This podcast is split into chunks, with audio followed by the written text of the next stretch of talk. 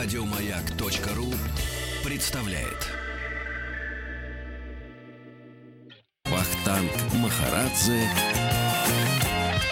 и Павел Картаев. Добрый день. Э, в нашем цикле программ, посвященном катастрофам, сегодня мы поговорим об Ивановском смерче 1984 года и других смерчах, ливнях в России, вообще все, все что нам угрожает. Э, у нас в гостях старший научный сотрудник Института физики атмосферы имени Обухова РАН, кандидат физика, математических наук Александр э, Чернокульский. Александр, добрый день. Добрый день. Здравствуйте. Ну, давай. Да, 36 лет назад смерч в Иванове вязал в узел краны и валил многотонные водонапорные башни и контейнеры. Это было 8 1984 году. И было ли Новости, оно? Да. И было на самом деле... Было, было. Я ну, просто говорят, что типа летали автобусы, когда не было никаких автобусов, не летали. А у нас слушатель Роман из Иванова, да, лучший таксист Иванова, вот э, может подтвердить, написать нам что-нибудь, да, как раз, что он делал. Да, то есть, э, ну, это одна из самых сильных э, таких самых сильных вспышек, так называемых, смерчей. По-английски торнадо outbreak, по-русски вспышка смерчей. То есть вот в тот день, 9 июня 1984, сформировалось 8 смерчей. Ну, не одновременно, они э, там на одном фронте пос- последовательно формировались. э, и они как вот как пятерня такие расползались. По Московской области вот один шел в районе Шереметьево, сформировался То есть смерч. реально как рукачета по небу. Ну шла. да, то есть вот если большой палец это в Шереметьево, потом там а, вот средний указательный это было, наверное, Ярославская область, вот э, безымянный это как раз Ивановский смерч, э, вот через Иваново прям прошел, и еще потом мизинец еще в Иваново там а, еще восточнее. То есть вот э, там пять таких траекторий, вот Мгм. несколько смерчей, там по два на, на, на некоторых сформировалось. Очень доста- достаточно сильные. А, ну вот по оценкам, по шкале интенсивности, ну Ивановский он самый сильный был, который прошел через Иваново, так называемая шкала Фуджиты используется для смерчей. Это не совсем не шкала, не, ее не, не совсем корректно сравнивать, например, со шкалой Бафорта, где есть именно скорость ветра. Здесь скорее разрушение, по разрушениям восстанавливается, но а, шкала Фуджи, то есть это вот F4, это больше там 95 метров в секунду, скорость ветра в воронке была. Ух. То есть это, конечно, очень А много. плюс не это- пострадал? да, плюса нет, плюс немножко в стороне. Там. И Кострома тоже, да? Да, и Не до вошло. Костромы не-не-не. Там Ну, в Костромской области были ве- ветровалы определенные с этим событием связаны, но сама Кострома нет, не Ну, пострадала. Иваново само тоже, по-моему, не Иваново пострадал, как раз вот окраина Иваново пострадала. Это вот самый крупный город вот в этой вспышке, который пострадал. Ну, на самом деле, вот F4, мы, мы, мы, мы сейчас собрали большую базу данных. Вот у меня буквально, может, через месяц выйдет уже, наконец, статья, она уже второй раунд рецензии проходит в научном журнале. А, мы посмотрели, сколько вообще смерчей в России. А, Там с 979 года, не с 1900, с 979, я Мгм. не оговорился. То есть мы летописи различные Мгм. смотрели. До 2016 сейчас собрано, ну уже начали 17-18. А, Мы более трех тысяч случаев нашли смерчей, и э, понятно, они так экспоненциальный рост э, числа зарегистрированных смерчей, потому что сейчас у каждого есть смартфон, человек сфотографировал, выложил в сеть, мы нашли эту фотографию или видео, спросили его, проверили, потому что иногда, конечно, фейки выкладывают, там оклахомские смерчи выкладывают, и говорят, вот у нас тут по Ростовской области прошел, ну, м, уже глаз наметан, конечно, то есть таким мы отсекаем, ну и просто опрашиваем нескольких свидетелей. Э, Вот реальное число смерчей в России, наверное, которое стоит а вот в год говорить, это порядка 100-200 смерчей Да. по нашей стране. А, из них э, сильных, э, которые, ну вот больше 50 метров в секунду, это F2, категория F2. Вторая категория Фуджит, ну 50 метров это уже прилично. Человек 25 метров в секунду выдерживает, потом его сносит. Ну чтобы вот Мгм. ориентироваться. 50 это уже может там дом Мгм. перевернуть. То есть э, Элли и Татошка летали да, уже со да, скоростью да, да, 30. Да, да, да, 30 и более, да. То есть вот э, 50 э, их э, 10-30 в год формируется. И вот э, F3 и выше, F3, F4, это 70 метров и выше, там 1-3 в год формируется таких на территории нашей страны. Не, ну можно сказать, что вот э, Ивановский смерч, он был, в принципе, для нас ну, уникальным. Вот да? Роман пишет, ребята, мне было 6 лет, я жил в районе Авдотина, это окраина, этот район был эпицентром. Страшно, Роман написал. А, понимаете, он был уникальным в плане э, совпадения. Сильный смерч прошел через населенный регион. У нас э, вот мы еще очень большое количество смерчей сейчас за последние вот годы, за последние десятилетия нашли по спутниковым данным о ветровалах. а, мы смотрим а, фотографии, грубо говоря, леса и видим вываленные деревья, Мгм. закрученные против часовой стрелки они лежат. Мгм. То есть вот повал, э, например, шквал, он вываливает деревья в той же направлении, что и сам ветер. Вот ровненько лежат, там хаотично такой навал.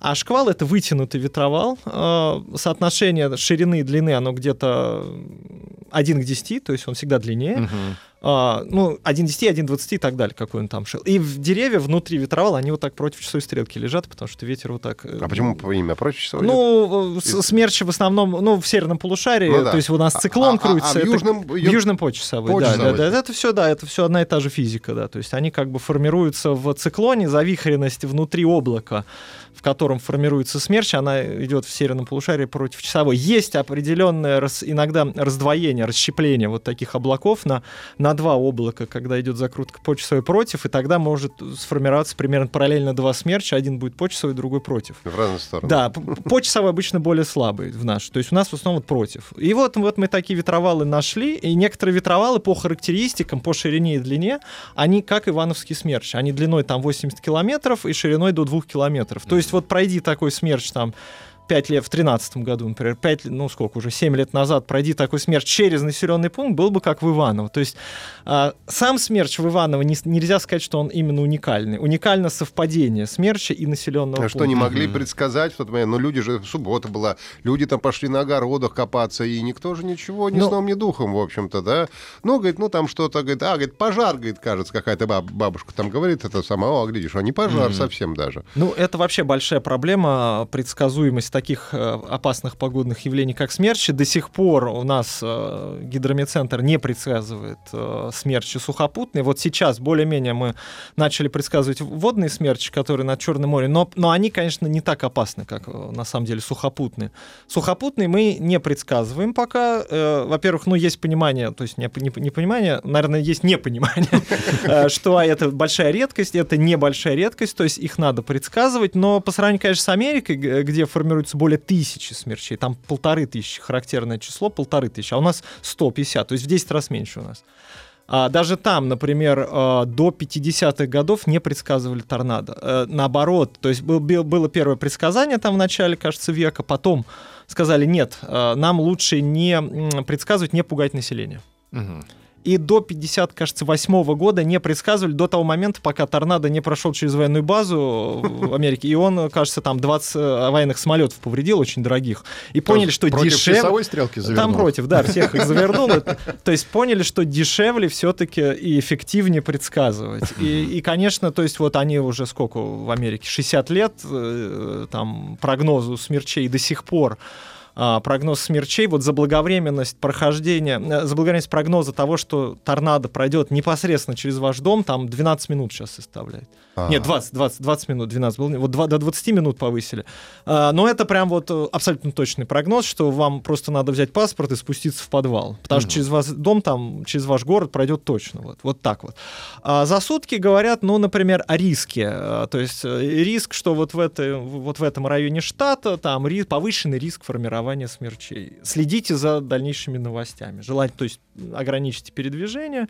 Ну, то есть, ну, но ну, все равно точность есть, прогноз. да, да, да, точность хорошая. Но у нас, конечно, это реже. э, Плюс у нас, э, ну, ну, ну, ну, ну, по поводу Ивановского смерча, если вернуться, почему Ивановские не прогнозировали? Ну, тогда вообще не представляли, что смерчи. То есть какие-то отдельные у нас вихри были, но это... То есть вот до этого самый сильный смерч, он тоже F4, но про него, конечно, почти ничего нету, через Москву прошел в 1904 году. А, кажется, 30 июня, ну, летом, конечно, тоже летом, в июне. А в 1904 он сформировался в районе Подольска, смерч, через Бутово прошел, через э, вот как-то по востоку Люберцы и до Лосиного острова. Вот так Мгм. вот. Там две воронки было, тоже очень мощное, раз- разнесло там очень много домов, деревень. Ну, как бы он, наверное, саму Москву еще в пределах тех обогнул. То есть в современной Москве он уже как бы идет Был, а в в еще не границу, был, но да? тогда еще не было. Ну, там деревни пострадали, очень много. Но все равно это считалось супер редкое явление. И, в принципе, это, э, учитывая нашу скажем так, то, что у нас очень далеко разбросаны города и, и села, это, в общем, это редкие явления для нас.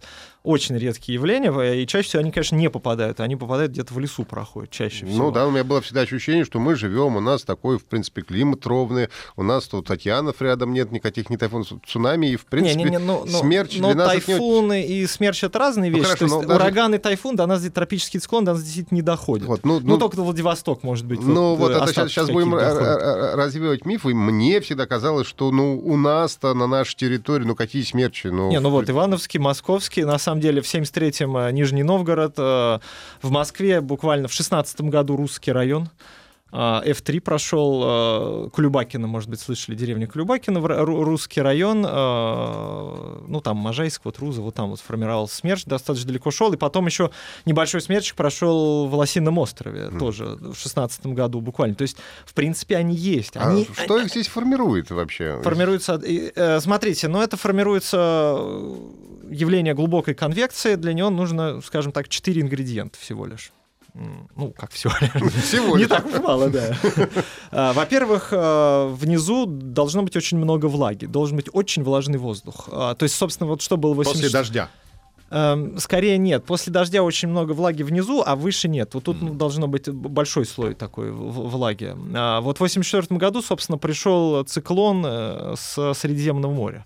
Или с, чер... с чер- Нет, со Средиземного, кажется. Он там зацепил все в черном немножко воздух и пришел насыщенный влагой такой. И причем еще в начале июня там э, вот, например, в Америке, почему в апреле основной максимум смерчей? Апрель. Э, Не лето, а апрель.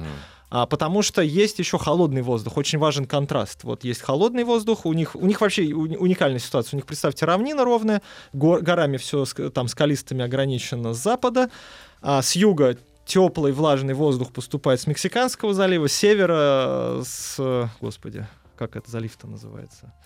Вылетел из Гудзо- Гудзонов залив? да? Наверное. Э, канадский. В общем, все переклинило. А, Оттуда поступает сухой э, холодный воздух. Вот на столкновении таких воздушных масс и формируются вот такие опасные явления в основном. Но смотрите, то есть вот нужен, во-первых, очень влажный воздух, во-вторых, э, воздух должен быть неустойчивым, то есть он должен подниматься. То есть это должен быть наклон э, температуры с высотой определенный. Температура с высотой должна э, падать э, быстрее, быстро Мгм. падать. Вот То чем быс- выше, тем чем- холоднее. ну, это всегда. Чем выше, тем Ну холоднее, но чем быстрее она падает, тем а, вот этот воздух снизу, который теплый, начинает подниматься, а, тем он еще больше и больше поднимается, скажем так. Ну, там это чуть такая чуть, чуть более сложная физика. Потом должна быть затравка начальная, то есть вот что-то должно этому воздуху снизу придать а, начальный толчок. Самолет пролетел. То есть около аэропортов, возможно? Э, Нет, чаще всего в горах, конечно. То есть, грубо говоря, на горы наступает э, воздух, и вот он по гор поднимается. Ну, часто вы видите, в Сочи там постоянно какие-нибудь ливни, просто там горы. А э, чаще всего это у нас это холодный фронт. Вот, собственно, я говорил, когда разность. То есть по холодному фронту теплый поднимается вверх, выталкивает теплый воздух вверх, и вот там он собственно, формируется. И еще очень важный момент, э, так называемый параметр сдвиг ветра, изменение ветра с высотой э, и силы, и направления. Сейчас объясню, почему это важно. Вот, э, наверное, все видели, летом формируется кучево-дождевое облако, вырастает, э, оно вот там 20-30 минут оно растет. Ну как, то есть снизу солнце нагревает землю, с земли поднимается теплый влажный воздух, а, а, поднимается вверх, охлаждается, влага конденсирует, формируется облако, продолжается подъем этого теплого воздуха. В какой-то момент э, облако становится уже тяжелым, капли увеличиваются, укрупняются, становятся слишком тяжелыми, уже гравитацию, они становятся как бы гравитация уже Притягивает э, их. п- да, пересиливает вот этот подъем, а, капли падают вниз, и они гасят эту конвекцию. То есть Мгм. вот как бы подъем, они гасят этот подъем, и облако умирает. Это вот типичное такое облако в наших широтах, живет час. Вот оно там 30 минут растет, потом за 30 минут умирает. А представьте теперь, что есть сдвиг ветра с высотой. То есть, например, облако, оно не вертикальное становится, оно наклоненное становится. Мгм. Ветер, ветер его чуть наклоняет, и разносится тогда зона подъема и зона опускания. То есть вот дождь идет не там, где поднимается теплый воздух. И вот такое облако, оно как бы формирует некую ячейку, которая уже может жить несколько часов. И вот такие облака как раз межмасштабные, э, ну там они могут формироваться межмасштабные конвективные системы или конвективные кластеры, вот так называемые. МК, э, Severe Convective Storm по-английски. У нас хороший, у нас, наверное, калька межмасштабный конвективный шторм.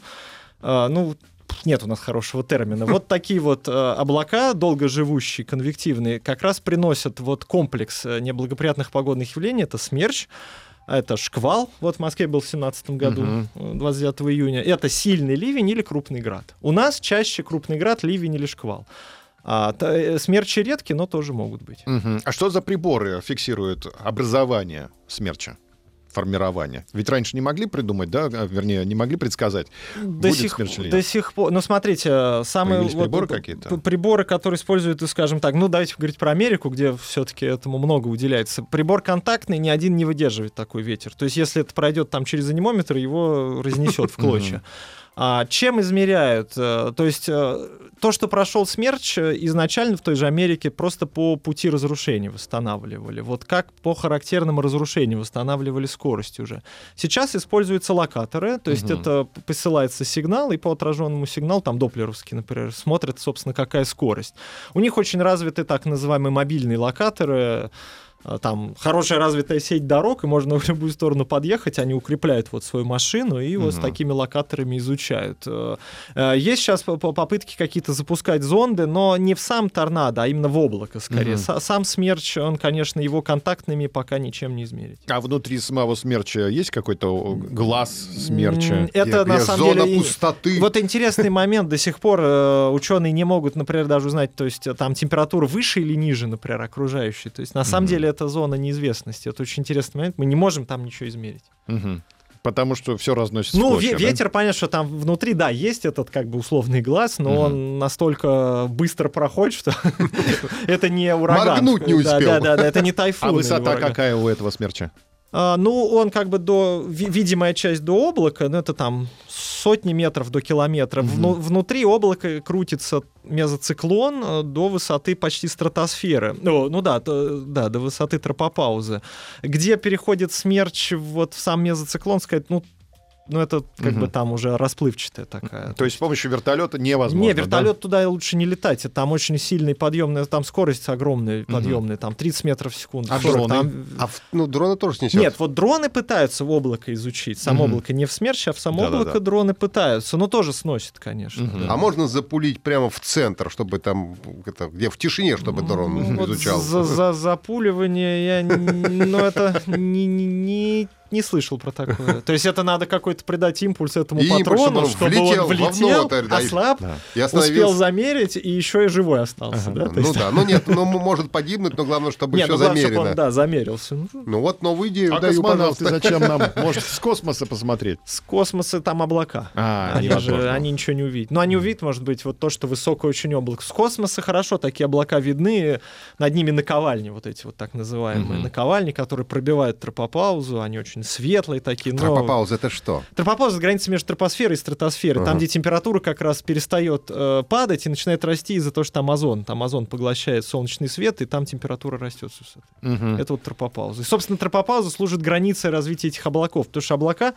вот представьте, у вас э, те- температура с высотой падает, поднимается теплый воздух, и он, он, он теплее, чем воздух вокруг, он всегда легче. Чем воздух теплее, тем он легче. И он может дальше подниматься, он, он просто легче, он поднимается. Ну, очень просто. Мгм. А дальше, когда наступает тропопауза, воздух вокруг тоже начинает теплеть, и в конце концов поднимающийся воздух сравнивается с температурой с окружающим, и уже не легче его, и он перестает э, расти. И, собственно, тропопауза — это крышка для всех облаков. Мгм. А можно ли разрушить смерч? Например, э, подуть на него с другой стороны? Были э, проекты из пушек стрелять, там все это ничего не работает. То есть э, э, американцы от этого уже отказались. Давно. Резкое охлаждение, например. Ну, какое-то Ну, вот одно из попытки были, четырех но все, составляющих. все, все, все активные воздействия на облака на смерч скорее не сработают. Мгм. То есть пока что все-таки не можем мы победить природу, она все равно. Ну вот сильно. такой э, какой-то простой дождь можем, смерч пока нет. Мгм. Смерч пока нет.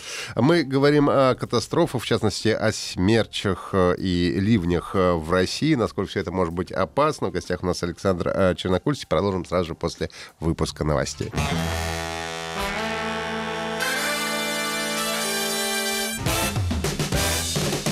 Вахтанг Махарадзе и Павел Картаев. Добрый день, мы продолжаем э, говорить про катастрофы, про смерчи, ливни. В России у нас в гостях старший научный сотрудник Института физики и атмосферы имени Обухова РАН, кандидат физика, математических наук Александр Чернокульский. Вот мы выяснили как раз до э, новостей, каким образом вообще э, смерчи образуются, что же это такое. Но э, насколько это для нас, в общем, актуально, для нашей, в общем, территории российской? Она огромная. Ну, то есть, как бы я повторяю, что актуально для европейской территории, для Юга Сибири. Юг Дальнего Востока там чуть меньше, но вот эти районы вполне Слушатели актуальны. вспоминают, под Томском, а в Да. селе Вершинино, 70-е, 80-е, прошел смерч, небывалое событие для Западной Сибири.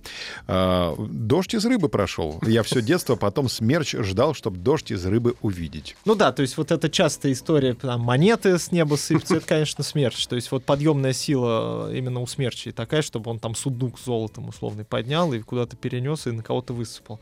Ну и рыбу там, пруд он спокойно может вот всосать весь пруд и перенести там часть воды, ну и плюс там всех обитателей куда-то и высыпать, да. Этот дождь из рыбы — это известные такие истории, по которым мы тоже восстанавливаем, понимаем, что это был именно смерч. Мгм. Не является ли наша бесснежная зима как бы намеком на то, что летом, в апреле, да, весной будут сюрпризы? Ну, у нас не апрель, у нас как бы апрель это Америка, у нас, если мы говорим про смерть, то это июнь. Июнь самый всё-таки, опасный летом, да? месяц у нас июнь, да, когда у нас еще приходит достаточно холодный воздух там из Арктики, например, э, и теплый вот из там Черного моря условного или Средиземного.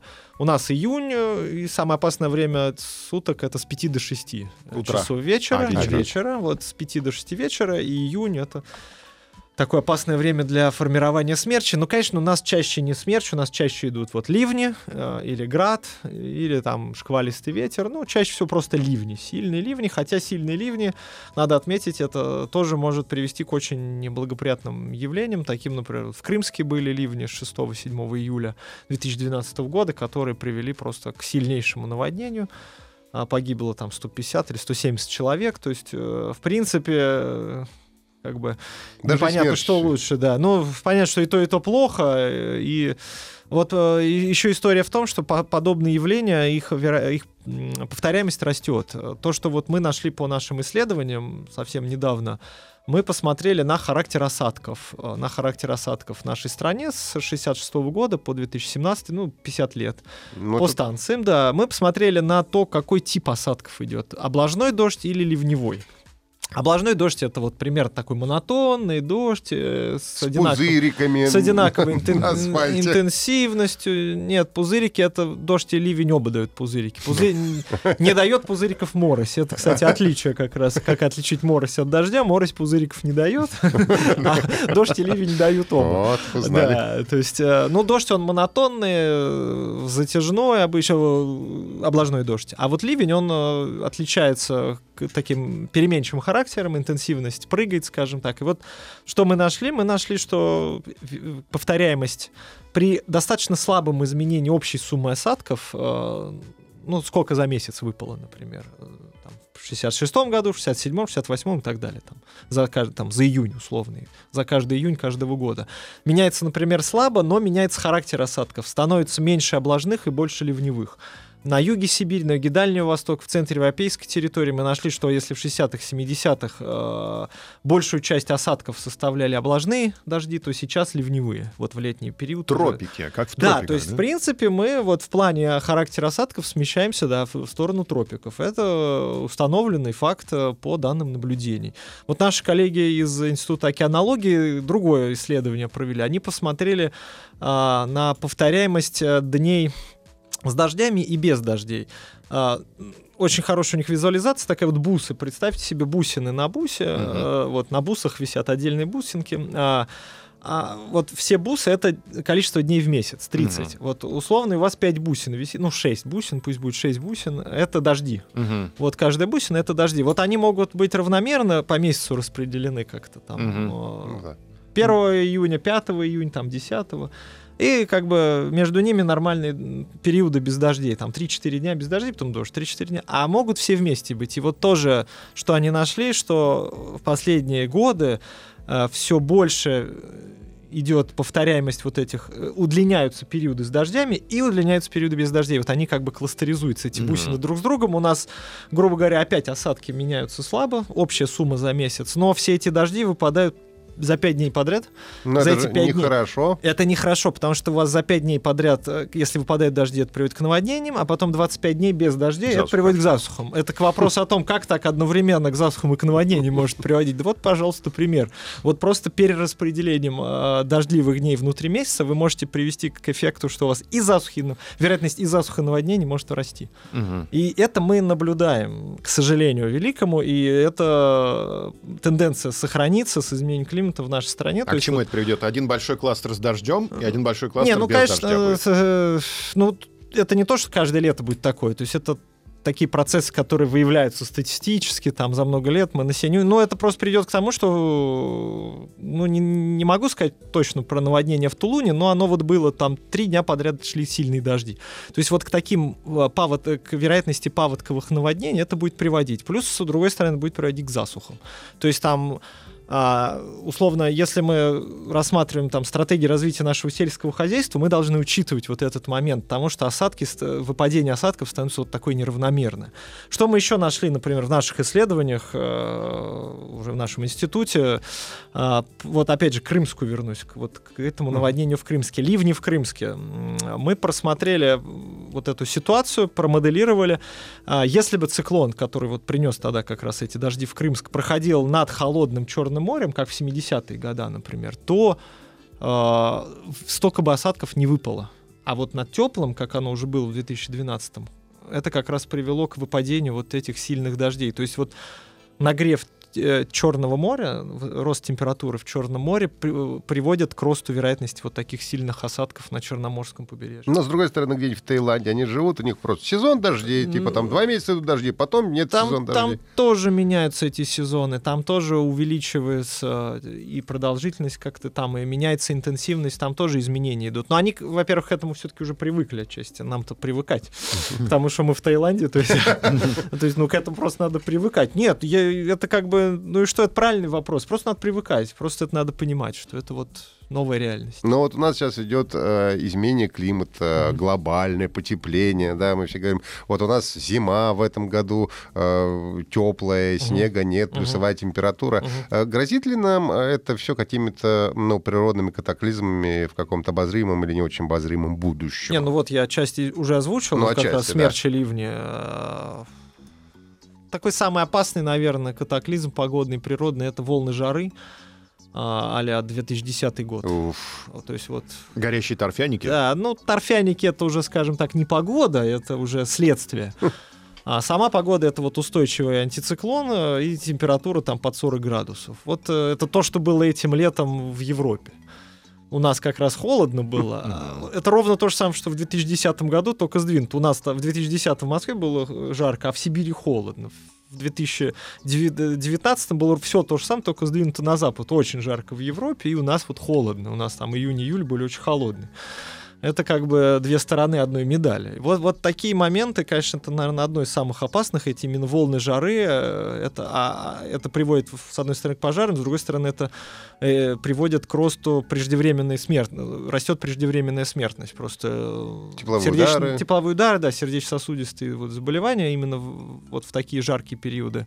А, очень повышается их э, доля. Но, с другой стороны, у нас теплеет зимой, зимы мягче, а мягкая зима — это плюс. То есть э, тут надо э, очень аккуратно считать плюсы и минусы. Для нас, как для северной страны, у нас, безусловно, не надо забывать о плюсах. Но то есть надо считать плюсы, надо понимать, что вот здесь мы можем там сэкономить, но надо считать минусы, а вот здесь нам придется потратиться. Условно там э, Берлин, например, перешел на новую ливневую систему, и у них э, в 2017 году выпало там под 200 миллиметров осадков, и ничего, город не утонул, там через два там три часа все это ушло, просто они подготовились к этому. Вот нам тоже к этому, как бы понимать, что надо к этому готовиться. Мгм. Нас не ждут сюрпризы, например, зимний смерч. Не, не, зи- зимние смерчи есть, это очень большая редкость. Сейчас фиксироваться тоже вот это благодаря тому, что люди просто снимают на фотоаппараты. И пара зимних смерчей есть, но это пара на весь мир вот так вот. А, снежных именно смерчей. Но они слабые. Если они будут, то это слабые. Летние смерчи, если мы говорим про смерч, то это, конечно, летом они в основном сильные летом. Нужна температура все-таки. Э, Нужна температура, нужна влажность, да, нужен подъем воздуха. Ну, температура повышается уже зимой. Э, Да, ну не настолько, не, недостаточно для того, чтобы смерть сформировалась. Но основные вот подобные погодные явления, это все-таки, наверное, Америка у нас, да? не Если и мы там про смерчи и- говорим, Ну, и смерч, там ураганы. Япония там, наверное. Ну, Ну, Япония, Япония, там тайфуны, там водный смерч примерно как на Черноморском побережье, там так. Не, ну если мы говорим именно про смерчи ливни, то про ливни то уж точно я говорю, что ливни у нас вероятность их растет. Растет вероятность града крупного, например. Тоже Европа, Западная Европа плюс мы. Повторяемость условий, приводящих к граду, к выпадению крупного града. Ну, вот говорят, растет. вот когда был как раз Ивановский смерч, что Э, сначала да, пошел какой-то громадный град, а уже Круп- под... Да, круп- выпал крупный град, причем за сутки в, Молдо- в Молдове 8 июня вот проходил циклон, там выпал крупный град, потом и 9 был град. Но это, это вот в этом облаке, вот, о котором я говорил, вот этих системах, там формируется и то, и то. То есть, ну, как бы это есть можно сопутствующие Все явления, одновременно получить, Ну, да? можно получить, сказать, да, ну, рядом. там. Пакетная услуга, как Да, говорят. пакет Подключать два в одном, интернет, да, да, там да, и телевизор да. бесплатно. Да, и дождь, безусловно, там и град, и еще и, не дай бог, торнадо. А Черное море нагревается из-за человека? Э, Антропогенный Ну фактор, вот да, да, да. То есть все-таки вот сейчас потепление, это, конечно, человек. И Черное море это просто одно из следствий. Нагревается, общего значит, глобального а, потепления. больше поглощает солнечного света, да? А что может э, Ну, не то, что больше, не только больше, просто растет и температура воздуха. Больше приходит да- даже скорее длинноволновая радиация. Мгм. Парниковый эффект это длинноволновая радиация. Мгм. А что вот о чем вы говорите, поглощать солнечный свет, это надо смотреть, как меняется облачность. То есть, если там летняя облачность уменьшалась, э, ну я так не помню оценки по облачности, вот однозначные, чтобы там уменьшалась облачность летняя. нет такого. Может, А там мож- какой планктон, может, растет, закрывает парничком. Так, Да, а- а, можно так сделать, Это что, глобальное что, что просто, после да. вот как изменения климата, что в Москве солнца будет больше?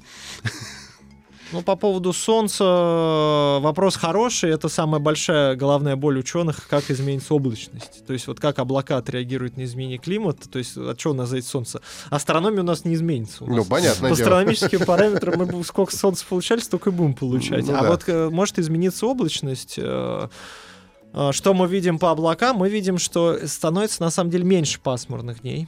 А, То есть вот прям совсем пасмурных. Становится больше разорванной облачности. То есть вот с распросветами. В принципе, Это неплохо, да. в принципе, да. Мы э, говорим о смерчах и ливнях в России. У нас в гостях Александр э, Чернокульский. Мы вернемся буквально через несколько минут.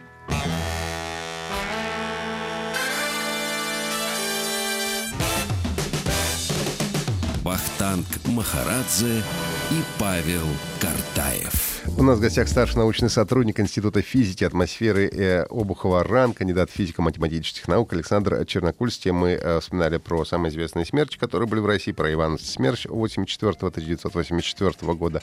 Ну и вообще говорим о ливнях и смерчах, чем это может нам грозить. Когда нас ждет очередная бусинка, если мы говорим о том, что смерчи — это бусинки на бусах? Да.